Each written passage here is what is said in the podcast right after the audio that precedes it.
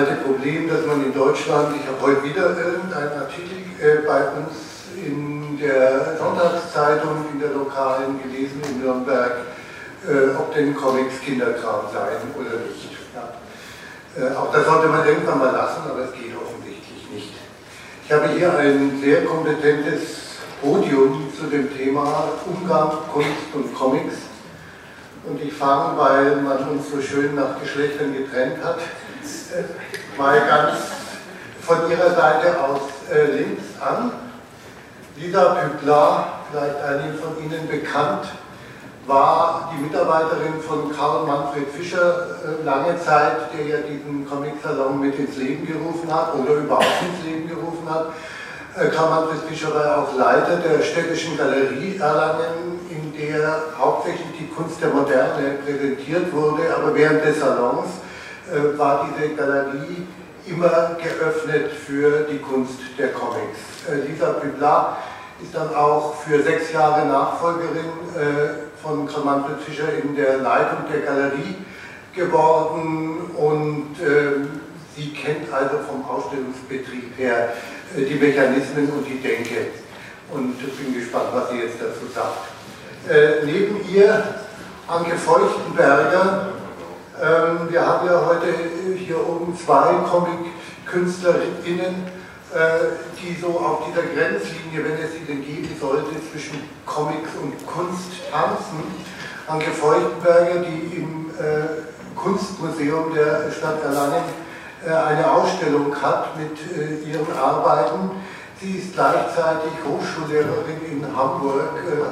Äh, ursprünglich sollte sie dort nur akademisches Zeichnen lehren, inzwischen ist daraus aber ein veritabler äh, Comic-Lehrauftrag, hat sie mir gerade gesagt, geworden.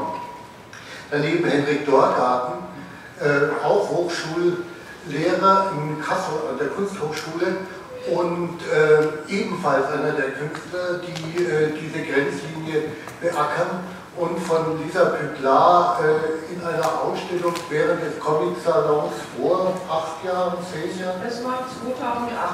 2008 also vor sechs Jahren erst, mhm. äh, äh, präsentiert worden in der Ausstellung in der Städtischen Galerie. Also die Kunst, die in die Galerie geht, die Kunst, die von den Comics kommt. Und neben mir nochmal spannende Kombination, Michael Walz, lange Zeit Verlagsleiter von EHAPA, also mitten im Comicgeschäft, äh, inzwischen Comicagent Gleichzeitig aber, hat er mir auch gestern erzählt, immer schon äh, mit der, von der bildenden Kunst äh, fasziniert, mit ihr befasst, auch als Kunstagent. er ist Galerist, hat eine Galerie. Wo ist das jetzt am Bodensee? In Überlingen. Ist die Steigerungsform von Berlin, ein Ü davor, ein E hinterher, bis wir bei Überlingen. Okay, also einer, der beide Seiten wirklich kennt. Und äh, jetzt, äh, Michael Lockart hat auch ein paar Bilder mitgebracht, äh, mitgebracht die uns zu unserem Thema äh, näher bringen können. Ich möchte trotzdem zuerst äh, die einfachste Frage zu der, äh, stellen. Und wer Lust hat, kann sie beantworten, nämlich, was ist Kunst? bitte, bitte. zufälligerweise, ich lese ja immer Zeitungen, äh, und da habe ich von Rosemarie Trockel, einer der einflussreichsten Künstlerinnen der Gegenwart, mit Weltruhm, im Freitag, in der Wochenzeitung äh, Der Freitag vom 28. Mai, ein Schlusswort von ihr gefunden. Letzte Frage, es war ein Interview mit ihr. Was ist gute Kunst? Ein Lachen, ein kurzes Nachdenken und die Antwort? Wenn der Betrachter seine Grenze überschreitet, wenn sich da etwas verschiebe, vorzugsweise der Horizont. Wir haben uns aber nicht abgesprochen, dass du das jetzt dabei hast. ja, fällt doch jemandem was dazu ein oder ist Frau Tockel unschlagbar? Also mein Plädoyer wäre vielleicht, also auf keinen Fall ästhetisch sich dieser Frage zu nähern, weil dann ist der Saal leer, bevor es interessant wird. Äh, man kann sich, glaube ich, also mindestens von zwei Flanken her nähern. Also ich sage mal, ich in der Position des Comicverlegers und ähm, ich als Kunsthändler. Vielleicht dazu zwei Statements. Wir haben, war von 1985 bis 2003 für Egmont Japan tätig und habe da Verschiedenes versucht, nicht nur die guten und lukrativen Sachen, die im Zeitschriftenmarkt waren, ich sage jetzt mal Mickey Maus Heft und äh, einem bekannt sein dürfte auch solche Charaktere wie Asterix und Lucky Luke und all dieses, das erfolgreich zu tun, zum Wohle des Verlags, sondern eben durch Gründung des der Harper Comic Collection des Buchverlags 88 eben auch Akzente im literarisch-künstlerischen zu setzen. Das ist uns über längere Jahre ganz gut gelungen. Äh, wir waren von 1988 bis 2002 in meiner Amtszeit hier auch Aussteller. Und ich habe gestern Abend aus ähm, ältere Männer neigen ja immer zu etwas sentimentalen Reminiszenzen, habe ich mal geguckt, also in den zwölf oder wie viele Jahren es war, haben wir 15 Max-Morris-Preise bekommen und haben literarisch und auch künstlerisch damit etwas ganz Ordentliches getan, ohne jetzt die Arbeit von anderen Verlagen und Arbeit von Künstlern halt irgendwie äh, gering zu schätzen. Dies alles war kommerziell ähm, äh, eine zweischneidige Sache, weil ich musste mich eigentlich jeden Monat immer dafür rechtfertigen, warum diese Dinger, die jetzt Preise gekriegt haben, sich so doch bescheiden noch zu homöopathischen Dosen verkauften. Also das wird immer ein gewisser Widerspruch sein, weil landläufig ist es eben so, dass dem, dem Medium Comics genuin etwas Populäres, etwas Massenwirksames zugesprochen wird und ansonsten wird es dann doch von vielen noch nicht in dem Maße wahrgenommen. Das ist die eine Sache. Als, als jemand, der, der Comics verlegt, ist das durchaus eine zweischneidige Sache. Je mehr man künstlerisch etwas macht, desto zunächst mal enger ist der Markt. Das ist die eine, der eine Zugang. Der andere Zugang ist, nehmen wir, wer würde noch für eine Trennung von Kunst und Comics sprechen in Zeiten von Andy Warhol und Keith Haring, also vieles, was die zeitgenössische Kunst produziert und das schon seit den 60er Jahren ist, manchmal sogar schlechter Comic und es kostet trotzdem Millionen. Also insofern, ähm, wenn man, wenn man diese Marktmechanismen mal nüchtern betrachtet, zwei Zahlen, 1992 haben die beiden Giganten im äh, Kunstmarkt international, die Firmen Sotheby's, die Firma Christie's, eigene Abteilungen, eigene Geschäftsbereiche gegründet, die sich mit Comic Art oder Animation Art beschäftigt. Das wird eigenständig gepflegt. Es war schon immer so, dass in den USA Mr. America andere Originalausgaben von, wie wir sagen würden, bester deutscher Tradition Schundheftchen, 100.000 Dollar gekostet haben. Sammler waren bereit, das zu zahlen. Das Phänomen geht auch noch so weiter. Aber vom Kunstmarkt her spielen die Comics parallel eben zu der Animation Art äh, schon seit langen Jahren eine ganz wichtige, große Rolle. Äh, das zeigt sich daran, dass jeder Disney-Film, jeder Pixar-Film, jeder Film äh, von, von Steven Spielberg und Katzenstein wird unmittelbar, nachdem er lanciert ist, jeder animierte Film sofort, werden die Stills, werden die Originale, die wie auch immer generierten Originale, quasi Originale sofort vermarktet zu alten Preisen. Und das ist interessanterweise in Europa auch schon seit etwa zehn Jahren der Fall in Frankreich. Dort war es immer schon eine Sensation, wenn eben, was ich mal, eine Originalseite von Timo Struppi auf den Markt kam oder von Asterix, also jeder, jedes, jedes Titelbild, jedes Album von Enki Bilal, äh, auch in Deutsch eben komplett vorliegend wird, über Art Royal zu Coverpreise liegen da so bei 300.000, 400.000 Euro. Also äh, Kunst, Kunst und Comics sind eng verbündet, da wo Menschen damit Geld machen können. Okay, das ist äh, jetzt dieser Aspekt. Jetzt will ich mich doch äh, an die KünstlerInnen äh, wenden, schwätzen Sie nicht. Äh, äh, Anke, ähm, wie gehst du jetzt du damit um? Gibt es so eine Art, äh, gibt so eine Art Selbstbewusstsein, Selbstempfinden als Künstlerin, als Comiczeichnerin? Äh, ich habe gelesen, du sagtest, dass du erst zwei Jahre nach dem Mauerfall den ersten Comic in der Hand gehabt hättest, habe ich irgendwo gelesen. Ähm, da war ja vorher eine, eine bereits Genese in, in deiner Kreativität, die dann völlig unbedeckt davon gewesen wäre. nur, wir haben geschwatzt, weil ich äh, über den Satz von Rosemarie Trocke noch ein bisschen nachgedacht habe und gedacht habe als Antwort auf diese, auf, auf das, was Sie gesagt haben, zur Kunst und zum, auch zum, ist ja dann ganz schnell in den Kommerz gegangen, dass man einen Horizont halt nicht bezahlen kann. ähm, für mich ist das nicht so wichtig. Ich habe immer das Gefühl, diese Anfrage, die, die Unterscheidung kommt immer von außen. Also von mir aus als äh, Macherin von Zeichnungen, Bildgeschichten äh, ist das kein Thema.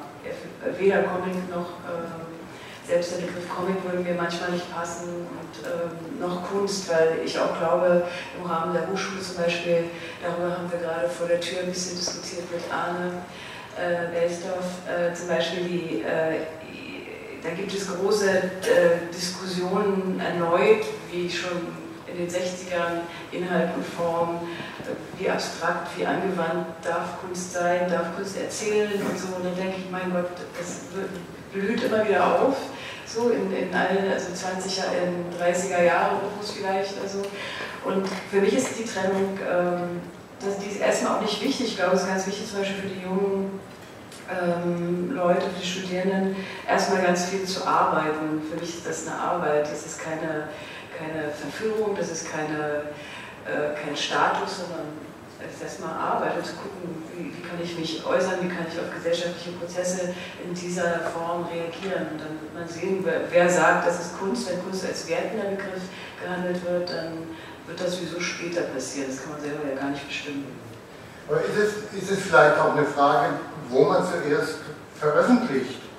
Ob man jetzt in einem sogenannten Comicverlag oder vielleicht äh, in einem Katalog erscheint ähm, und jetzt dann plötzlich irgendwie so, eine, so ein Label draufgeklebt bekommt?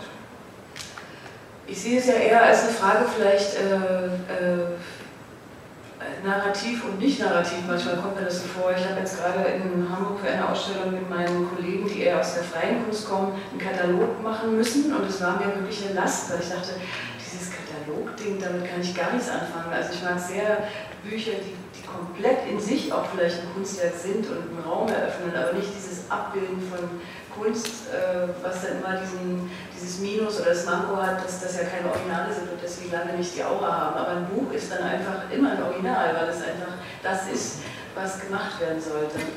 Ja, man kann die Bilder dann getrost unter dem Arm nach Hause tragen im Katalog. Und kann ja. die Welt eben. Ja, spannend.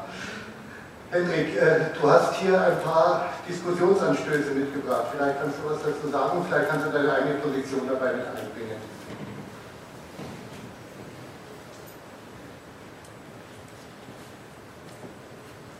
Ja. Äh, also das ist jetzt nicht äh, handvoll lesen, was man da sieht. Ich habe so, so einen Ordner, da sind die ganzen Bilder drin, die ich im Unterricht benutze, wo wir eben auch solche Fragestellungen diskutieren.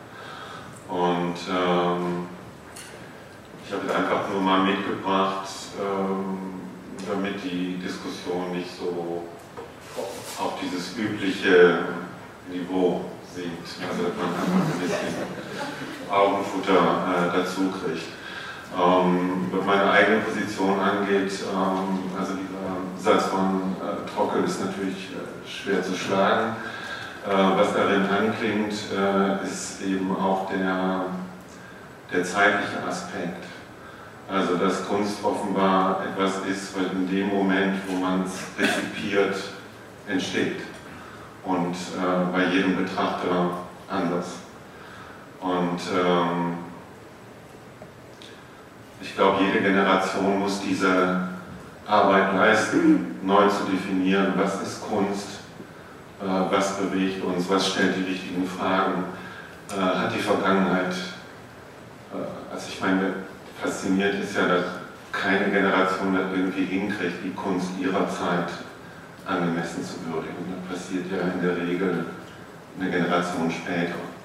Also wenn man zum Beispiel hier sieht, äh, Zeichnungen von Basil Ulverton, äh, einer der äh, alten Maid-Künstler, der hatte also nach normalen Maßstäben definitiv eine Schraube locker. Er hat nicht wirklich gewusst, was er da macht. Aber aus heutiger Rezeption, also aus meiner zumindest, war er ein Künstler durch und durch. Ähm, genauso kann einem bei Wäscher bei einigen äh, Sachen auffallen, dass da plötzlich Sachen verhandelt werden, die er bestimmt nicht verhandeln wollte, die aber in diesen Bildern drin sind. Und was meine eigene Arbeit angeht, ähm, ja, ich glaube, das ist ähnlich wie bei Anke äh, oder auch bei meinen Studenten, man muss das machen, äh, nicht weil man jetzt Künstler sein will oder was auch immer. Also ich arbeite im Moment an einer Graphic Novel, gleichzeitig an einer großen Plastik. Äh, ich habe gerade ein Musikvideo gemacht. Ähm, und ich überlege mir dann nicht, ah, als Comiczeichner muss ich jetzt immer Comics machen oder ich darf keine Skulptur machen, weil ich bin ja kein Bildhauer oder so. Also ich, ich tue, was passieren muss. Und ich glaube, so ist das bei den meisten Künstlern oder was auch immer sie sind, die man ernst nehmen kann. Die Frage, die wir jetzt hier diskutieren, ist natürlich äh, dadurch entstanden, dass unten in der großen Saal, in der Ladeshalle, äh, Bilder des Comiczeichners, Comickünstlers Jacques Tardy zum Ersten Weltkrieg parallel gesetzt werden zu Bildern verschiedener anderer Zeitzeugen, die den Krieg mitgemacht haben, die auf den Krieg grafisch reagiert haben und die jetzt aber nicht in diesem, äh, unter diesem Label Comic, unter diesem Anführungszeichen Comic-Künstler stehen. Otto Dix ist da wahrscheinlich der prominenteste und bekannteste Name. Und äh, die Frage war eben, äh, ja, wie ist das denn? Otto Dix, Tardy in einem Raum, geht denn das? Ähm, der Volker Reiche, mit dem ich gestern Abend äh, eine Veranstaltung hatte, der malt ja auch, der malt auch expressive Bilder, der malt äh, die Ungeheuer aus seinem Kopf, aus sich heraus und aus seinem Bauch. Und ähm, der hat gesagt, als er mit seinem Galeristen in Frankfurt in Kontakt getreten ist, hat er zunächst einmal gesagt, oh Gott, oh Gott, bloß nicht den, den Comiczeichner zu nahe an diesen Maler heranbringen. Das hätte sich inzwischen geändert, hat Volker Reiche gesagt. Aber das ist eben die Frage. Und die Frage geht jetzt dann an die beiden Galeristen hier, äh, die kommunale Galeristin Lisa. Wie ist das? Äh, wie habt ihr den Schritt denn gemacht hin zur, äh, zu den Comics und war das jetzt ein großer Schritt oder war das ganz selbstverständlich?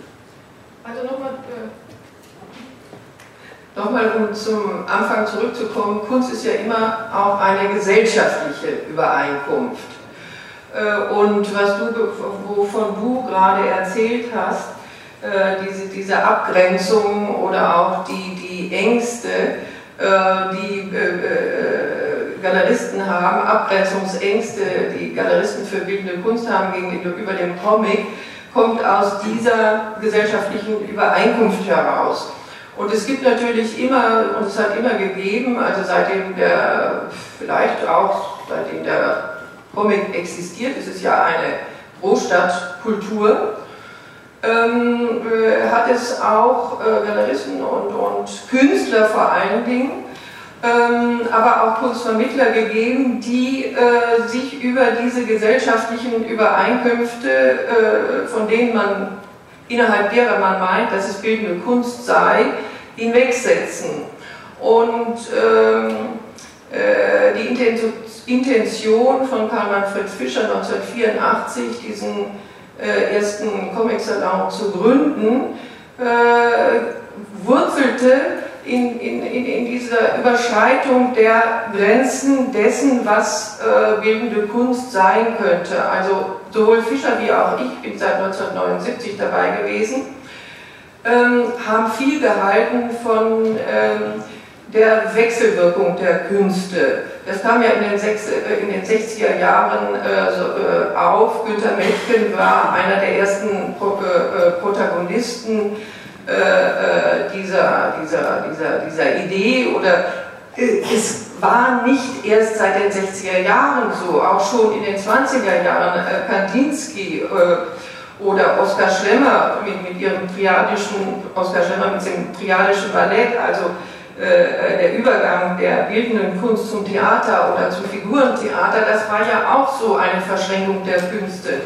Aber aus, dieser, äh, aus diesem Bewusstsein heraus, dass keine Kunst für sich alleine steht, sondern dass die bildenden Künstler alles das aufgreifen, was ihnen an Bildern vorgesetzt werden egal ob es jetzt Comic, sogenannte Comic-Künstler sind oder ob es sogenannte bildende Künstler sind, äh, aus diesem Bewusstsein heraus haben wir den, also beziehungsweise Karl Fischer, den ersten Comic-Salon äh, gegründet. Und deswegen war es auch ganz wichtig, dass sich die Städtische Galerie von Anfang an da beteiligt hat mit einem, äh, also wir vom, vom Wollen her immer ein hochkarätigem Programm von Comic-Künstlern, also die, sagen wir mal, zur Elite der, der, der, der, der Comic-Kunst zählten. Und äh, ja, einige von Ihnen waren ja vielleicht auch schon von, von Anfang an dabei und die, äh, Sie können das bestätigen. Ja, das wird bis heute so weitergeführt. Und deswegen meine ich, passt, was da unten im großen Saal gezeigt wird, Otto Dix mit seiner narrativen bildenden Kunst passt also sehr wohl äh, zu Jacques Tardy mit seiner narrativen Comic-Kunst. Ja, du hast gerade gesagt, es wird weitergeführt bis, bis jetzt, aber in der städtischen Galerie wird es zum Beispiel nicht weitergeführt. Da ist ein Break eingetreten und äh, es ist dann doch eben die Entscheidung des jeweiligen Galeristen oder der jeweiligen Galeristin, äh, zu sagen, mit diesem Medium kann ich oder mit diesem Medium Comic kann ich nicht. Ja, das ist ja klar. Das, ich habe ja gesagt, es ist eine gesellschaftliche Übereinkunft. Und der eine hat Berührungsängste und der andere nicht. Und jetzt muss ich einfach wieder mit meinem Zeitungsausschnitt kommen. Äh, ich habe in der letzten Zeit, habt ihr vielleicht auch gelesen, ähm, da stand von der Albertina etwas. Die Albertina, die Wiener Albertina, diese, dieser Hort der traditionellen Künste, äh, die veranstaltet gerade eine äh, offenbar sehr schöne und interessante Ausstellung zum Antonionis-Film Blow Up. Und da steht dann, ähm, äh, der seit wenigen Jahren amtierende Direktor Klaus Albert Schröder äh, ihm ist, äh, es geht ihm ganz offenkundig darum, äh, die allmähliche Eingeweihung der Gebrauchskünste, Grafik, Mode, Fotografie und Design. Mit ihrem erweiterten Kunstbegriff setzen die Wiener derzeit popkulturelle Akzente. Wie in Europa es vielleicht nur das Londoner Victoria und Albert Museum mit gefeierten Ausstellungen wie über David Bowie, Bowie derzeit zu Gast in Berlin. Ja, das ist der erweiterte Kunstbegriff und seit 1979 oder seit 1974 versuchen wir den zu zeigen, oder haben wir versucht, den zu zeigen, auch in der Städtischen Galerie Erlangen und ich glaube, unser Programm war sehr progressiv. Äh, ich dränge aber vielleicht trotzdem nochmal die Frage, äh, gibt es bei dir eine Ausstellung, wo dann tatsächlich äh, das sind ja Ausstellungen, mit denen du wahrscheinlich auch was verkaufen willst. Du hast ja auf den kommerziellen Aspekt vorhin hingewiesen. In denen dann also Comic-Künstler neben Nicht-Comic-Künstlern hängen, hängst du dich da einfach hin, hast du nicht die Berührungsängste wie der Galerist von Volker Reicke. Also, ich habe keine Berührungsängste, ähm, sonst säße ich auch nicht hier.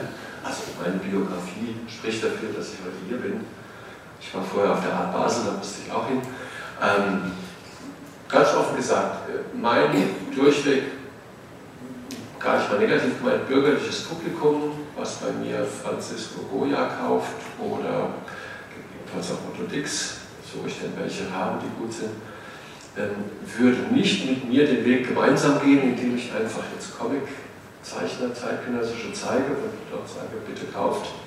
Das haben wir versucht, aber richtig ist, das kann man sagen, in einem lokal oder regionalen Maßstab. Du hast eine Galerie, du schenkst Wein aus, du servierst Schnittchen, du machst einen mehr oder weniger gelungenen einführenden Vortrag oder jemand, der schlau ist, macht den. Ähm, du verkaufst in einem bürgerlichen, lokalen Rahmen sehr wenig effizient Comic-Kunst. Soweit ist es in Deutschland nach meinem Dafürhalten noch nicht. Das tust du dann, wenn du halt eben über das Netz, wenn du halt weitere Kreise, Menschen, die du gar nicht kennst, die irgendwo sitzen oder nicht dein Wein trinken, hat ja Vorteile, das auch ein bisschen Geld sparen, wenn du die erreichst. So, also man muss das sehen, also in, in der Wahrnehmung eines bürgerlichen Publikums, was Kunst kauft, gibt es nach wie vor ganz massiv in Deutschland diese, diese Unterscheidung. Aus, fertig. Nein, das wird sich entwickeln, aber das ist ein langer Weg. Ähm, von, der, von, der, von der strukturellen Seite halte ich diese Diskussion, Diskurs an einer heiklen Grenze, für eine typisch deutsche beschissene Diskussion, weil wir uns im Prinzip, ich weiß das ja seit 84 oder professionell seit 86, seit ich hier war, also irgendwie gibt es immer so ein, so ein Diskussionsansatz, bitte liebt uns, wir machen doch auch etwas, was ordentlich ist und kein Schundheft. So, ähm, und dieses, diese Schundheft-Diskussion, die ja in weiten Teilen der Pädagogik inzwischen doch überwunden ist, weiß Gott, dank Institut für Jugendbuchforschung, dank vieler Einrichtungen, die das halt natürlich auch aufgegriffen haben, dank vieler, äh, vieler, vieler Prediger, die eben diese Grenze nicht mehr so sehen wollen. Also da hat sich vieles getan. Ähm, es ist aber so, dass eben diese, diese Unterteilung, nehmen wir das Beispiel jetzt hier, Jacques Tardy, Otto Dix und ich sage nur dazu, ihr Vorgänger, mindestens genauso wichtig wie beide, Francisco Goya, sind große Künstler, weil sie in künstlerisch unterschiedlicher Form Antworten gefunden haben auf Fragen der Zeit. Das war jetzt im letzten Fall, deshalb ja heute hier in Erlangen, der Erste Weltkrieg, im Falle Francisco Goya 1805 war es der, der, der, die Auflehnung der Bürgerkrieg der Spanier gegen französische Fremdherrschaft. So, diese Tradition im Rückblick betrachtet ist große Kunst, ist relevante Kunst, weil sie in ihrer Zeit Menschen erreicht hat oder Menschen erreichen wollte. Und das ist aber sozusagen 100 Jahre später, ist das den kritischen Leuten klar, aber dass dem so ist, ist manchmal den Akteuren selbst in ihrer jeweiligen Ist-Zeit eben nicht klar. Ich sage, ein schönes Beispiel ist, ich bin Mitglied der Georg-Büchner-Gesellschaft, weil ich auch mich in verschiedenen literarischen Bereichen halt umtue und in jeder deutschen, also in jeder internationalen, äh, jedem Kompendium über die Einordnung der wichtigen Epochen der Literatur, in dem Fall der Deutschsprache, wird immer stehen, Georg Büchner war der wichtigste Dramatiker des deutschen Vormärz, also Zeit sozusagen von, von Metternich bis zur 48er Revolution, das steht da. Das hat man anhand von Rostow, Edson Lennart, Wojcek, sagt man das. Dieser Mensch hatte aber keine Chance aufgrund der Zensur zu Lebzeiten überhaupt irgendein Stück auf die Bühne zu bringen. Die erste Büchner-Aufführung in überhaupt datiert von 1872. Vormärz war je nach Definition 1815 bis zur Revolution 48. Das heißt, heute ist uns klar geworden, dieser nur kurz lebende Georg Büchner ist ein wichtiger Mann. Zu Lebzeiten war das aber auch so geächtet wie heute halt viele Comic-Künstler. Also man muss sich immer äh, hüten vor solchen Etikettierungen, die werden immer von der Nachwelt vergeben, in denen dann Schubladen geschaffen werden. Und äh, für uns ist eben die, die Schundheft-Diskussion, die hat wirklich historisch nur mit einem zu tun, für ein breites Publikum sind die Comics in Deutschland bekannt geworden. Im, im Koffer amerikanischer Rosinenbomber, wo im Zuge von Care-Paketen eben auch amerikanische Heftchen nach Deutschland kamen weil deutsche, weil hiesige, nicht deutsche, mitteleuropäische Zeichnertraditionen durch zwei Weltkriege, durch Faschismus brutal unterbrochen wurden und dann eben Leute emigriert sind, Leute weg mussten, Leute in Auschwitz gestorben sind. Deshalb können wir nicht auch nur ansatzweise so selbstbewusst, was durchaus möglich wäre, wie Franzosen und Belgier, auf eine Kontinuität verweisen. Wir müssen immer, der Anfang von allem war Heftchen, Klammer auf, ich habe in einem Verlag gearbeitet, der hat 1953 auch mit Heftchen, nämlich Mickey Mouse angefangen, die ich nicht sage. Aber das muss man auch sehen. Warum sind wir so wenig selbstbewusst? Das ist vieles, was eben in der Ausdrucksform, was die Ausdrucksform Comic gewählt hat, ist große Kunst und es gibt ganz viel Bockmist. Das ist aber in jeder künstlerischen Gattung so. Ich wollte bloß gegen einen Begriff, äh, jetzt, den wollte ich doch in Anführungszeichen setzen, Faschismus, weil äh, die Nationalsozialisten haben die Comics nicht verstanden, nicht gemocht, äh, zensiert und verboten. Der Faschismus in Italien hat mit den Comics gelebt. Das äh, sind zwei unterschiedliche. Ich habe das auch verstanden. Ja, ja, klar. Ähm, jetzt, ähm, jetzt möchte ich die beiden KünstlerInnen hier nicht fragen, äh, ob sie geliebt werden wollen. Äh, von der, von der Welt, wie vorhin gesagt wurde, sondern ich würde eigentlich was, was anderes fragen. Ich habe lange Zeit einen Literaturkreis gehabt an der Volkshochschule und äh, das waren meistens ältere Herrschaften, wie das halt so ist, vorwiegend auch Damen.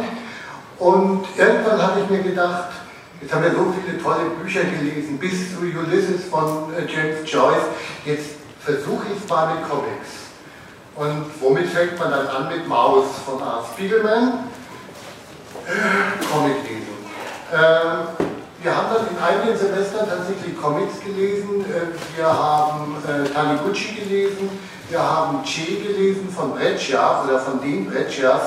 Und äh, Ich habe aber die Erfahrung gemacht, es gibt wirklich Menschen, denen fällt es schwer, diese Art von Literatur zu dekodieren. Dieses äh, Lesen von Bildern und Texten äh, zusammen fällt ihnen schwer. Aber Abi, du hast ja auch darauf hingewiesen, es geht um Narration. Also Comics erzählen mit Bildern Geschichten. Es ist also ein Medium zwischen Literatur, also dem Erzählerischen und dem Bild. Ähm, wie geht man damit um? Ist es äh, inzwischen, gibt es da Generationen, die das können? Nein, es gibt immer noch. Ich, ich weiß es äh, von, von äh, Neffen und Nichten, dass es da welche gibt, die lieben ganz selbstverständlich mit Comics und es gibt andere, die haben da so große Probleme. Wollen das nicht. Wie ist die Frage?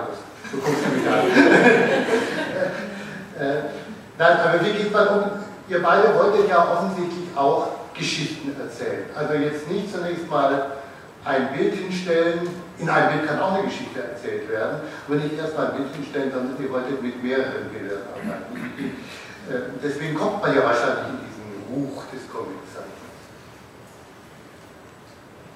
Also ich, jetzt antworte ich vielleicht auf die Frage davor, die ich nicht wirklich beantwortet habe, aber es hängt schon zusammen. Ich bin ja, wie gesagt, in der äh, DDR aufgewachsen und habe ähm, keine religiöse äh, Bildung erhalten oder ähm, das war auch kein Schulstoff. Insofern, also die ganzen Testament äh, also die Texte aus, dem, aus den beiden Testamenten waren einfach gar kein Thema und ich kann mich erinnern, dass ich als äh, kleines Kind mir halt so Bücher mit italienischen Renaissance-Gemälden angeschaut habe und, ähm, und die aufgesogen habe und die quasi gelesen habe und, und die fand ich unglaublich spannend und gruselig und äh, wirklich erschreckend und gleichzeitig derartig anziehend. Und dann, viele, viele Jahre später, habe ich von einer äh, Freundin, die aus katholischem Haus kommt, gesagt bekommen, du kennst dich in der Bibel ja besser aus als ich. Und das fand ich ganz erstaunlich, weil ich gedacht habe, dann habe ich wahrscheinlich das alles so sehr gelesen und so sehr aufgenommen und auch mit wie heißt wer, dass ich diese Sachen ähm, dann, also ich habe für mich eine Technik entwickelt, Geschichten zu lesen, obwohl sie eigentlich nicht unbedingt jetzt äh, so für die pure Narration gedacht waren. Comic-Lesen fiel mir schwerer Wobei ich auch da, dieser Satz, dass ich erst das Spätcomics überhaupt in der Hand hatte, vielleicht nicht ganz stimmt, weil ich mit fünf Jahren den äh, Rudolf de Fer äh, auf, dem, auf, dem, Schoß hatte. Das war für mich so eine Art Kinderbuch. Ich wusste ja nicht, dass das sich Comic nennt oder dass das äh, was ganz Besonderes ist. Ähm, da kann man ja auch äh, solche Sachen lernen wie, wie man es liest, auch wenn der Text auf Französisch ist. Ich habe es halt ohne Text gelesen. Ja? Und insofern war diese, waren diese Schritte ganz langsam und ich würde mich dann auch zu den Leuten zählen, die Schwierigkeiten haben, das zu lesen, weil ich nicht mit Mickey Mouse groß geworden bin und äh, immer danach trachte und deswegen äh, kommt dann vielleicht auch noch ein Aspekt rein, den ich, der hier auch nur kurz aufgetaucht ist. Also es ist eine sehr spezielle deutsche Angelegenheit, glaube ich, über dieses Thema Kunst und Comics zu diskutieren. Mir kommt es so vor, als wenn gerade so die Aktivisten in Paris, äh, Galerie Martel oder in New York, äh, Alan Baumgold und ähm, in Italien gibt es da auch einige Galerien, die sich überhaupt nicht scheuen, das äh, gemeinsam auszustellen oder zu verbinden oder ähm, das kommt mir schon so vor, als wenn es sehr speziell deutsch ist. Und insofern strebe ich immer danach, äh, Bilder zu lesen, vielleicht auch den Text manchmal zu vernachlässigen, weil mir nicht alle Sprachen so fließend gegeben sind. Und dann lese ich sehr in Bildern und das ist vielleicht die Art, wie ich es jetzt gelernt habe. Und ich denke auch in der Lehre ist mir das sehr wichtig, das sehr über die Bilder zu äh, machen, weil ich das Gefühl habe, dass die Bilder eine große Anarchie in sich bergen, die äh, immer wieder überraschend ist. Obwohl ich ja gestern bei der Ausstellungseröffnung auch nochmal äh, beschrieben habe, dass die Sprache für mich was ganz, ganz besonders Heiliges und Kostbares ist und äh, es ist immer wieder eine Herausforderung. Also es ist nichts, was ich sagen kann, dass ich das schon weiß oder kann, sondern eher immer neu an der Verbindung arbeite. Du hast jetzt das Wort heilig gesagt. Henrik, äh, das Heilige spüre ich auch also in deinen Bildern. Auch wenn du jetzt vielleicht, äh, weiß nicht, ob du da erstaunt drüber bist oder ob, ob das in deinem Kopf auch äh, mitgeht. Das Heilige und die Kunst, äh, wie, wie, gehst du damit um? Oder hat das was für dich zu tun? Mit dem, was du machst? Was du lehrst? Nicht wirklich? Aber es gibt bei dir Figuren, die das nicht nach außen entwickeln. Es gibt bei dir äh, Situationen in Bildern, in denen äh, ja, Apokalyptisches passiert. Das sind alles natürlich Dinge, die man nicht mit diesem Begriff unbedingt in, in Verbindung bringen muss, aber die mit, mit dem Begriff in Verbindung gebracht sind historisch. Aber ich will jetzt nicht Kunst als irgendwas Religiöses haben. Ähm, naja, ich denke, bei jedem Künstler ist es so, dass in der Werk eben Dinge einfließen, die einen interessieren oder mit denen man sich beschäftigt hat oder die Welt sich oder die Fragen, die man hat oder was auch immer. Und das kann möglicherweise für einen Betrachter eben genau das im Kopf äh, evozieren oder äh, was ganz anderes. Aber ich mache das nicht, um das zu tun. Äh, ich möchte nochmal auf die, äh, auf die Tadi-Ausstellung äh, zurückkommen und äh, Tadi und Dix also eigentlich war mein Verdacht, äh, als ich die Ausstellung gesehen habe, ähm, also ich, finde überhaupt keine Frage, dass man da zusammen ausstellen kann und auch die anderen Künstler, die dabei sind. Ähm, aber ich denke, wenn ich hier irgendeinen bayerischen Landesmitteltopf hätte angraben wollen, hätte ich ganz bestimmt äh, Dix in die Ausstellung gebracht.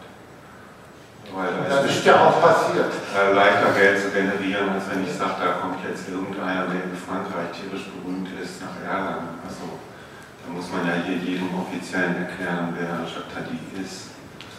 Und äh, ich, ich finde das auch äh, irgendwie schwer. So, unsere Diskussion, die läuft so man spricht über den Markt und kann man verkaufen und äh, denken die Leute und ähm, ich finde, das geht gerade ganz in die falsche Richtung. Also ich meine, äh, wir alle sind begeistert für Comics und äh, ich wette, hier sind auch viele, die sich für Kunst begeistern. Äh, wir konsumieren das seit Jahren, äh, bilden uns zu Liebhabern dieser Dinge aus und äh, haben offensichtlich Spaß und Gewinn daran. Und ähm, ich glaube, diese Schlachten, wozu gehört, das ist sowieso obsolet. Also Planck hat ja mal gesagt, äh, die Wahrheit sehe ich nicht, aber ihre Gegner sterben aus. Das ist jetzt schon das zweite Mal, dass ich das im Salon dann sage. Ähm, und ich habe den Eindruck, äh, dass diese äh, alten Thinktanks, die diese ganzen Konstruktionen hochgehalten haben, äh, dass die zwar teilweise noch im Amt äh, sind und die Geschichten von früher erzählen, aber die Öffentlichkeit ist längst weiter. Also äh, ich glaube nicht, dass für meine Kinder irgendein Unterschied ist. Also die haben über mich und was ich so rumliegen lasse, natürlich beides komplett mitgekriegt. Und die haben Karl Marx gelesen, aber äh, die sehen auch eben die Kunstkataloge, die rumliegen und so. Die finden diese Fragestellung ganz fremd. Und insofern unterhalten wir uns über irgendwas, was schon längst gegessen ist. Also wir kennen das noch aus dieser Zeit. Ich, ich denke, wann war diese High and Low Ausstellung in New York äh, irgendwann in den äh, 80ern. Ähm, eigentlich, wer diesen Katalog gelesen hat, der braucht diese Fragestellung wirklich nicht mehr. Es ist längst entschieden. Äh, aber offenbar haben sehr wenige Kulturinstitutionen diesen Katalog gelesen. Also wir haben die Bilder gesehen, ja, von Liechtenstein und so. Äh, was vielleicht neu ist äh, für unsere Generation Künstler, dass wir einfach diese Ressourcen nicht mehr verstecken. Also es ist ja alles ein Remix. Ich finde einfach grauenhaft. Also ich mag Liechtenstein, aber die Art, wie er sagen wir mal, diesen Steinbruch, in dem er sich sein Leben lang äh, bedient hat, diskreditiert hat. Also die äh, Autoren, die er zitiert, zu leugnen und so, das ist mir gänzlich fremd. Und da müssen wir einfach jetzt äh, anders drüber sprechen. Du meinst zu leugnen, indem er sie nicht benannt hat? Ja, also ich meine, wenn ich eine Hommage mache, dann muss ich Ross und Reiter nennen. Und äh, ich finde auch nicht ehrenwürdig.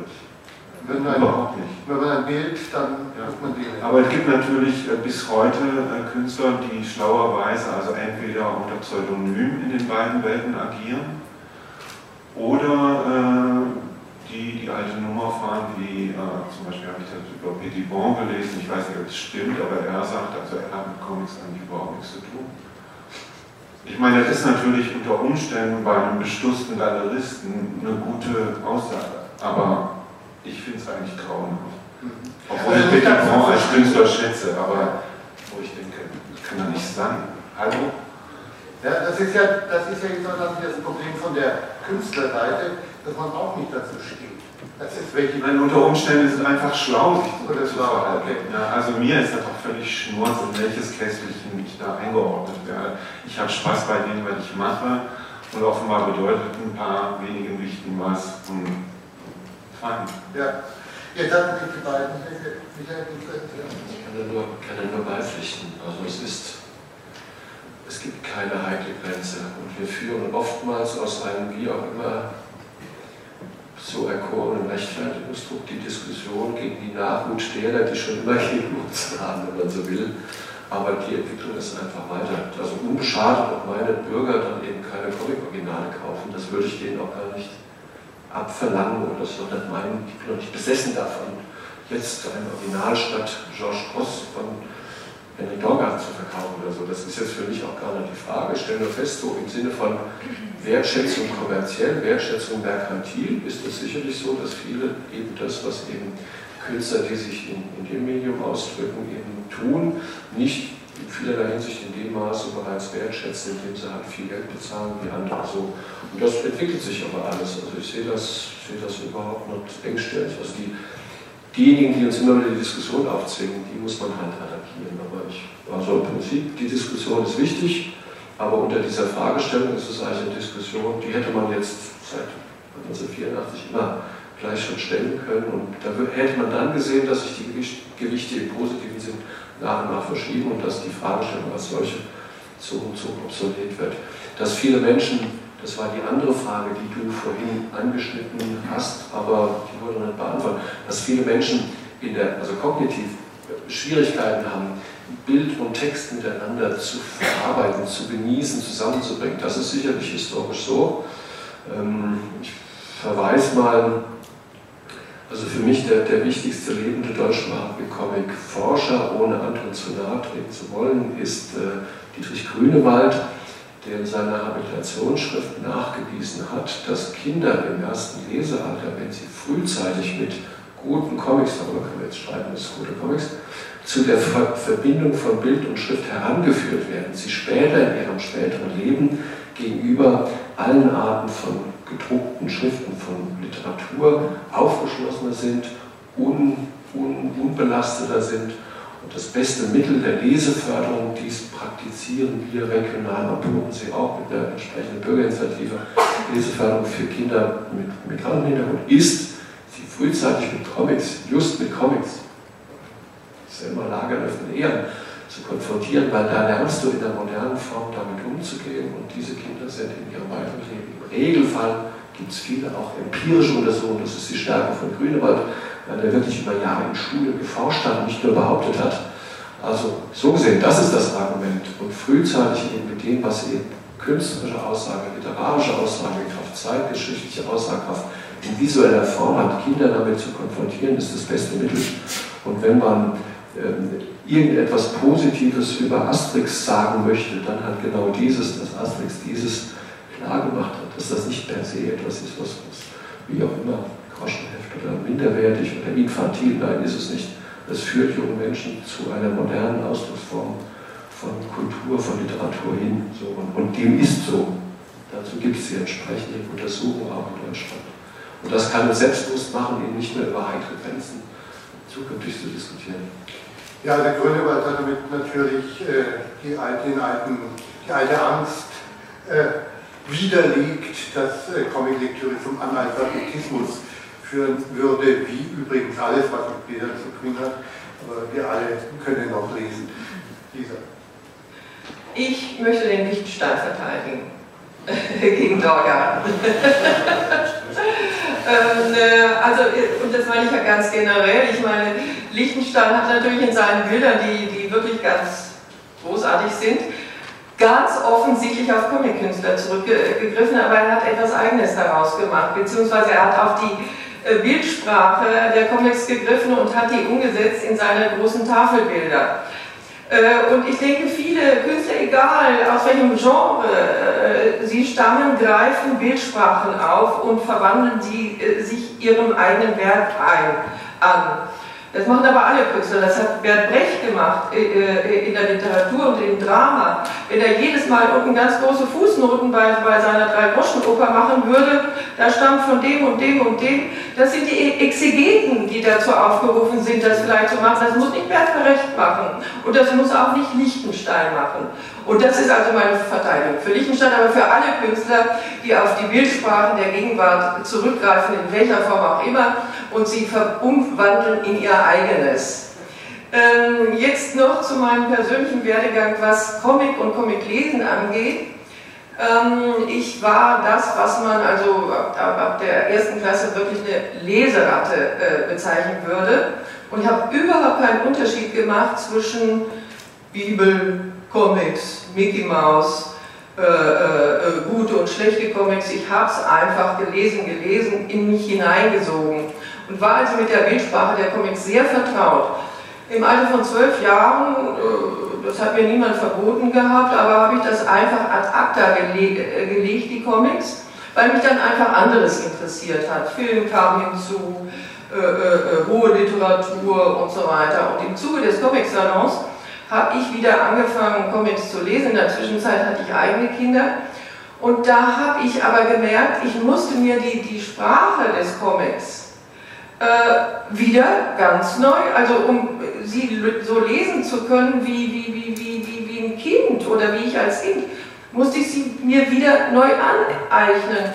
Aber in der Zwischenzeit finde ich das ja ganz äh, normal, dass man sich die jeweiligen Filmsprachen, Literatursprachen, äh, äh, äh, natürlich in Deutsch und so weiter, dass man sich das immer wieder neu aneignen muss, wenn man das lange hat brach liegen lassen. Das ist nicht so selbstverständlich. Aber äh, was, was ich äh, gut finde, was Michael Walz da gerade äh, gesagt hat und Grünwald zitiert hat, ich denke, wenn man sehr früh schon sehr offen war gegenüber den verschiedenen Sprachen, kommt man gar nicht auf die Idee, das eine gegenüber dem anderen abzuwerten.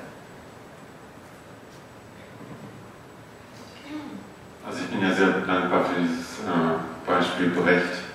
Ich meine, Brecht war ein Meister des Remix und zu verschweigen, weil er da remixt, was ich auch eine katastrophale künstlerische Haltung finde. Äh, Lichtenstein hat des Öfteren äh, von, in Interviews von einem Veredelungs- Prozess äh, besprochen, ähm, der darin bestand, die Sachen aufzublasen und äh, bestimmte kompositorische äh, Unfeinheiten auszuwetzen. Ähm, Finde ich genauso daneben. also der hat eigentlich überhaupt nichts damit zu tun, dass ich die, die äh, Resultate, die dabei rauskommen, ähm, äh, gering schätze. Aber die Haltung finde ich völlig rückwärts Und äh, ich meine, er hat als GI äh, massig Comics gelesen und auch comicartige Sachen gemacht. Und äh, irgend, irgendwann ist er eben, wie viele Leute zu der Zeit, auf die Idee gekommen, die Comics als Steinbruch zu benutzen. Das war aber eben nur möglich, weil vorher irgendwie eine künstliche Zäsur zwischen angewandter Kunst und freier Kunst äh, entstanden ist. Ich meine, äh, drei Viertel von dem, was heute die Kunstgeschichte als wirklich satt und fett Kunstgeschichte betrachtet oder Kunst betrachtet, äh, war Propagandakunst für die Kirche. Und äh, die, die das besonders schlau gemacht haben, die hatten dann vielleicht ein bisschen Zeit auch noch äh, eigene kleine Arkadiens äh, aufzubauen. Aber ähm, es ist von vorne bis hinten eine verlorene Geschichte. Und da die, da die freie Kunst eben im 20. Jahrhundert den Sündenfall begangen hat, äh, Figuration und Erzählung unter Strafe zu stellen, äh, ist genau so ein Schmuck gewesen. Und ich meine, die Kunstwissenschaft drückt sich bis heute darum, diesen Sündenfall zu betrachten. Und ich meine, die Künstler sind da inzwischen viel weiter. Ähm, aber das sind eigentlich für mich die spannenden Fragen. Weil da ist wirklich was passiert, was bis heute nicht aufgearbeitet worden ist. Also das waren jetzt ein paar ganz spannende, nur nochmal, damit wir nicht so drüber wegreden. Aspekte. Erstens, äh, Kunst äh, ist nicht diese, dieser, oder in der Geschichte nicht dieser Freiraum, der freie Künstler, eine Idee der Klassik und Romantik, denke ich überhaupt erst, dass die entstanden ist, sondern du sagst Propaganda für die Kirche. Also bis in die Renaissance. Nein, nein, das ist ja so. Das ist ja so, aber das hat ja wieder was mit dem Heiligen auch zu tun, von dem wir vorhin gesprochen haben. Ähm, weil es gibt ja einige Bilder, die diese Propaganda auch wieder transzendieren. Ähm, das ist also äh, das eine Wichtige. Äh, der Aspekt, dass, dass, dass eben gar nicht so diese Trennung, die wir immer so gern machen, im angewandten freie Kunst äh, in der Geschichte sich gar nicht so sehr halten lässt. Ja? Und ähm, der, der zweite Aspekt ähm, ist, ähm, dass du gesagt hast, ja, diese, diese Verdammung der, der Figuration ist eine sehr fragwürdige Geschichte. Und das sind also jetzt die beiden, jetzt sind wir schon fast äh, bei ästhetischen Fragen auch, äh, die beiden Sündenfälle, äh, die du jetzt da angedeutet hast. Also es gibt ja dieses wirklich äh, tolle Buch über Zeitungstipps von dem Alexander Braun und ähm, wirklich ich jedem ans Herz legen kann. Also es ist nicht, nicht nur der Lionel Feininger, der Buch davor ist auch schon exzellent. Das ist das Beste über Kunst und Comics, was in deutscher Sprache in meinen Augen erschienen ist. Okay, und er weist am, am Fall von Lionel Feininger nach, der Feininger eigentlich alle entscheidenden Bildideen und Innovationen in den Comics erfunden hat. Und ähm, er weist halt auch zum Beispiel an den äh, Fotos nach, die existieren von den verschiedenen Studios, die äh, Feininger benutzt hat. Ähm, ein Ding ist durchgängig, der ist eingezogen und hat sofort seine Sonntagsseiten auf die Wände gehängt. Ja, ein Künstler hängt nicht zufällig irgendwann an die Wand. Das sind Sachen, wo seine Augen drauf ruhen und die sein Gehirn in Gang bringen. Äh, viele von den Bildideen sind dann in anderer Manier, also er hat den äh, erzählerischen Teil äh, rausradiert sozusagen, ähm, hat es in einer anderen Weise äh, gemalt, schlicht statt gezeichnet. Und ähm, er hat diese, diese Comic-Phase dann, was den Kunstmarkt angeht, ein Stück weit beiseite gelassen und versteckt. Und seine Erben haben das auch gemacht. Er hat aber weiter, höchst also für Comic-Leute, höchst interessante Skizzenbücher geführt, hat Spielzeug gebaut, hat eine Menge Sachen gemacht, die, also ich könnte mir Feinen mir gut vorstellen, der würde mit Spaß unten das Spielzeug angucken. Vielleicht wird er bessere Ideen haben, aber ähm, also offensichtlich hat er da eine innere äh, Spaltung vollzogen aus ähm, Marktgesichtspunkten, was man ihm ja nicht verdenken kann. Aber ähm, wenn man jetzt sieht, wo die Finders hängen, also dieses Spielzeugteil ist dann doch irgendwann wieder aufgetaucht und das ist dann im Museum für Kunst und Gewerbe, also die Schachtel. Und die anderen Sachen hängen dann in, der, in den äh, Feinart-Kontext. Ähm, also ich meine, es kommt immer darauf an, wie wir das als Nachkommen ansehen und ob wir diesen Schmuck weiter mitmachen. Ja, aber das ist jetzt ein Aspekt, den wir immer, auf den wir jetzt in unserer Diskussion immer wieder gestoßen sind. Der Markt äh, ist da spielt da irgendwie eine Rolle. Also auch Feininger muss da ja gesagt haben, ja, also das verkauft sich besser, also mache ich das. Ja, gut, Michael dann dieser. Also er war, er war natürlich gehalten und das ist ja das, das Konstruktive daran, dass er eben mit seinen Comic-Entwicklungen den Geboten des Marktes insofern gehorchen musste, weil er eben das ja gemacht hat zur Publikation, kurzfristig später im Regelfall dann in, in Wochenendausgaben eben von amerikanischen Zeitschriften der Hearst-Gruppe. Und die gingen brutal natürlich danach, was eben im Boulevard am Wochenende sich verkaufte. Und das war im positiven Sinn populär. Er hätte sehr schnell das Korrektiv gekriegt, wenn die Leute das nicht gemocht hätten und das war innovativ, das war ästhetisch wunderbar. Die Farbe Gelb ließ sich reproduzieren. Das war das Modernste, was Kommunikationsmedien Medien und Unterhaltungsmedien um die Jahrhundertwende oder Anfang des 20. Jahrhunderts bieten konnten. Und deshalb war er so erfolgreich. Das hat er genutzt für die Weiterentwicklung seiner Bildsprache, dass er später dann, ich würde nie sagen, davon nichts wissen wollte, das ist völlig falsch, aber dass er dann sich, sich eben, eben anderen Vermittlungsformen zugewandt hat, das äh, ist ja keine Aussage, dass das nicht eben für ihn, für, seine künstlerische Entwicklung die entscheidende Phase wahrscheinlich gewesen ist, von Simplizismus hin zum Konstruktivismus. Er war so gesehen immer und stets ähm, ein guter Geschäftsmann. Und da sind wir jetzt wieder bei, bei Liechtenstein und könnte Eddie Warhol da auch nennen. Was haben die gemacht? Also ich habe auch wirklich, ich stehe sozusagen an deiner Seite, wenn ein Künstler auch urheberrechtlich sehr selbstbewusst sagt, das ist doch Flatterei und das ist nicht einfach Hommage oder Zitat, die Grenze ziehen, das ist eine heikle Grenze, die zu ziehen. Also zukünftige Diskussion kann man an der Frage halt versuchen halt äh, zu, zu entwickeln. Also ich glaube, dass, dass das, was man halt dem einem Lichtenstein vorwerfen kann, genauso Wall, ist, dass sie erkannt haben, dass man tendenziell mit immer weniger Aufwand, mit immer weniger eigener, eigener Kreativität und Geistesleistung schweinemäßig viel Geld machen kann. Dahinter stecken meistens Galeristen, die sie dazu womöglich getrieben haben oder in Allianz, in Symbiose mit eben äh, handelten. Aber äh, Liechtenstein ist sicherlich ein Beispiel dafür, wo immer weniger eigener Kreativität mit immer ausweitender Verwurstung von Dingen, nebenbei gesagt auch in Richtung der künstlerischen Technik. Man hat irgendwann gekannt, dass eben das, erkannt, dass das eben gar nicht mehr notwendig macht, original auf einen Stein, Sinne Stein und Lithografie zu zeichnen. Selbst, die, selbst der Siebdruck, der ist aufwendig. Irgendwann 50% der amerikanischen Popper sind Offset-Drucker, sind technisch etwas, was so produziert wird, wie vor der digitalen Zeit eine Bildzeitung produziert. Das Billigste vom Billigen. Und das ist meine Kritik, dass eben diese vermeintlich populären, weit gängigen Formen der, der, der Kunstvermittlung immer geringere Ansprüche selbst gesetzt hat, auch an die handwerkliche Solidarität, Solidität, Solidität und von daher eben äh, Warhol und Lichtenstein, also ich glaube von Liechtensteinischen grafischen Werk ist etwa 45 Prozent sind Offset-Drucke, nicht mal Siebdrucke.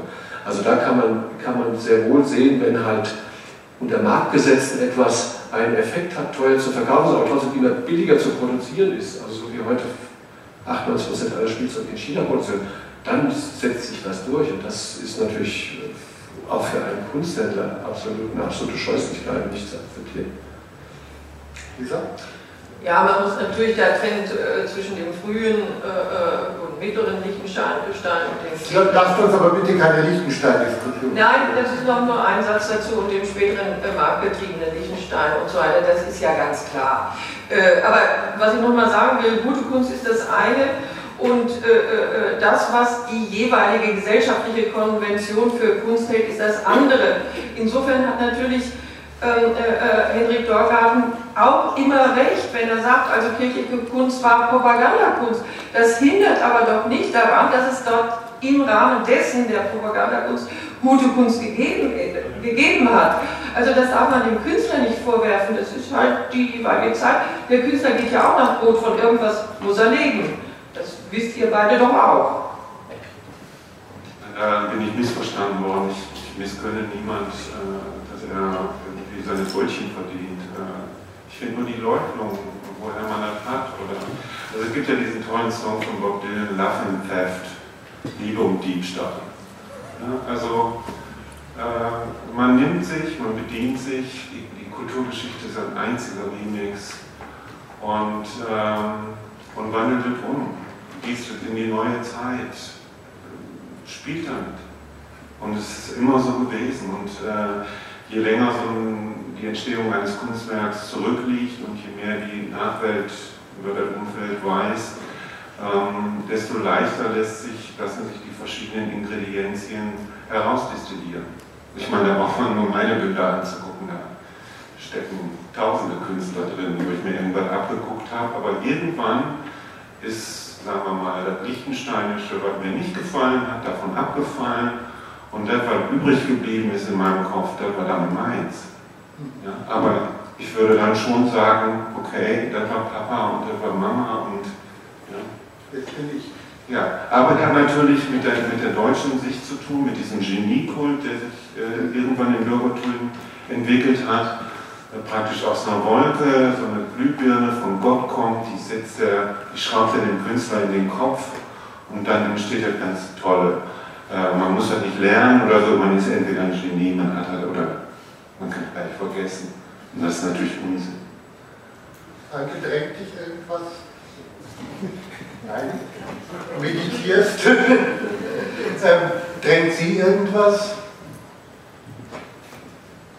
Ja? Also ich würde ähm, bei der Diskussion äh, diese ganzen Grenzen aufzuziehen, nur mal dafür werben, Sie benutzen ja schon den Begriff Remix, den Blick mal auf die Musik zu werfen. Bei, beim Künstler oder auch bei der Comickunst ist ja so, man arbeitet in vielen Bereichen sehr zurückgezogen. Als Musiker ist einem jedem klar, dass diese Grenzziehung nur darauf abzielt, Märkte zu beackern. Kein Musiker, der wirklich aktiv mit dem Herz dabei ist, käme auf die Idee zu sagen, mit dem kann ich nicht spielen, weil der kommt aus der E-Musik. Also insofern, da hinkt die, die Comic-Kunst äh, einfach noch hinterher in, in, dem Selbstbewusstsein und äh, eben diese äh, Grenzen, aber da bin ich also ganz bei Ihnen. Das ist letztendlich alles nur ähm, mit dem Blick auf mögliche Vermarktung. Sonst braucht es diese Grenzen nicht. Ja.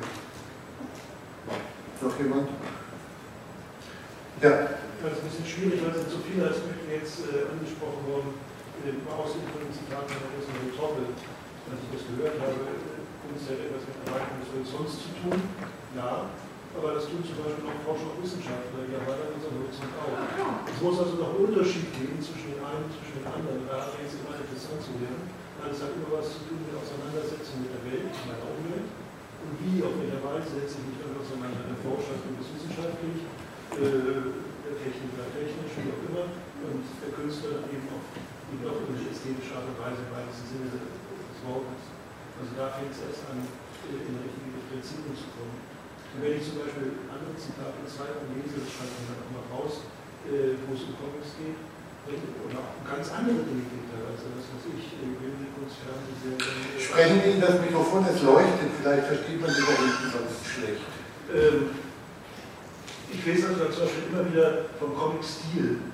Also sagt hier, da ist etwas im Comic-Stil gehalten. Ganz egal, was auch immer es geben mag, welches Phänomen.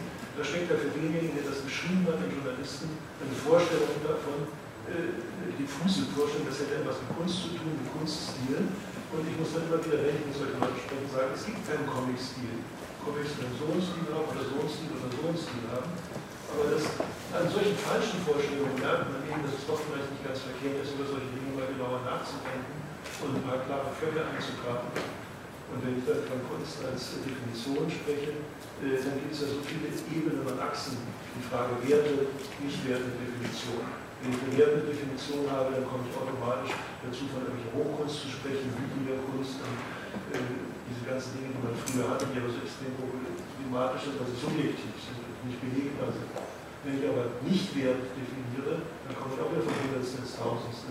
Es hier Kinderkritzelei, weil sie eine Art ästhetische Auseinandersetzung mit der Welt ist, äh, Kunst müsste es dann eigentlich letztendlich sein. Also wo mache ich da den Unterschied? Und so gibt es verschiedene Ebenen, zum Beispiel zwischen Handwerk und bildender Kunst. Früher hat sich die Künstler ja nicht als Künstler verstanden, sondern als Handwerker, die die Tafelbilder gemalt haben. Die werden mir auf so einen Gedanken gekommen. Die haben dafür sind bezahlt worden und teilweise Vorgaben, wie das Bildprogramm zu sein hatte, letztendlich auch im kirchlichen. Und trotzdem sind Dinge entstanden, die wir heute als Kunstwerke verstehen. Oder eine andere Ebene. Halt, nicht so lang werden, noch eine Wortmeldung, sorry. Äh, es gibt ein Zitat von Marshall McLuhan, was sehr gut hineinpasst, finde ich, und das heißt, Kunst, Kunst, Kunst ist, was als Kunst durchgeht. Ja, das ist die gesellschaftliche Übereinkunft. Ja, ja gesellschaftliche Übereinkunft. Ähm, ich weiß jetzt nicht ganz genau, ähm, wie unser, ob wir ein Fazit ziehen können. Ähm, ich erzähle davon, sorry, habe ich übersehen.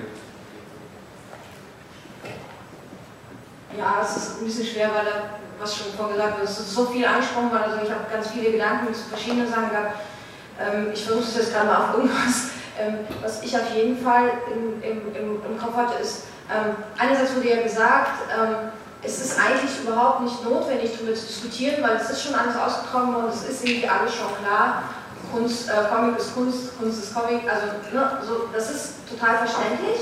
Auf der anderen Seite denke ich, ich habe zwar noch keine große Erfahrung in der Kunstwelt gehabt, aber äh, durch das Studium zum Beispiel und wenn man sich in diesem versucht hat, in den beiden Medien zu bewegen, sprich Comic, Schrägstrich Illustration und Malerei zum Beispiel, äh, sich ein bisschen mit diesem auch dann kunstkritischen Diskurs auseinandergesetzt, ähm, dann merkt man ganz schnell einerseits ähm, von Seiten der Kunstkritiker und Kunsthistoriker, dass das von denen überhaupt nicht, es sei denn, ich habe einfach falsche Leute kennengelernt, ähm, dass es von denen überhaupt nicht wahrgenommen wird, ähm, die Comic-Kunst, sprich, ich muss eine Theoriearbeit darüber äh, schreiben in der, in der, in der, in der in Kunstgeschichte und äh, das war ganz überraschend für diese Leute, immer noch, obwohl das an einer Hochschule stattfindet. Und es ist, glaube ich, auch nicht nur sozusagen, also ich könnte schon sagen, dass es vielleicht auch ein Beispiel ist, dass es eben nicht so selbstverständlich ist, also darauf wollte ich hinaus, wie man vielleicht für uns oder für die Leute, die sich dafür interessieren,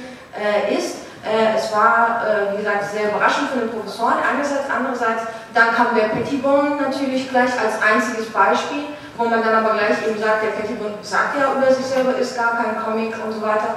Ähm, ich kann mir auch nicht den, das Ding verkneifen, auf das Visuelle an sich zurückzugehen, äh, also auf das Technische, sage ich jetzt mal, dass ich denke, wenn die Comicseiten so und so aussehen, wir wissen alle, wie die normale Comicseiten aussehen, da gibt es Panels und ähm, in der Kunst hat man einfach eine ganz andere Erwartung. Also ich habe immer das Problem, dass die Malereien oder die was auch immer, das sind Einzelbilder. Da versucht man eine Geschichte, wenn es überhaupt narrativ funktioniert, versucht man eine Geschichte in einem Bild zu erzählen. Im Comic ist es ganz anders angelegt da habe ich auch sozusagen wiederum das Problem, wie gehen Galeristen oder äh, Kunstleute damit um, äh, wie kommen sie damit klar oder eben nicht. Und äh, zum, zum Schluss wollte ich noch sagen, dass eben diese Erfahrung auch schon da war, im Kontakt mit den Galerien, dass es eben, wenn es nach Comic aussieht, dass es dann gesagt wird, öh, das ist ja Comic, das können wir nicht verkaufen, damit können wir nicht umgehen und sogar die Galeristen, die sich mit Comic äh, auseinandersetzen,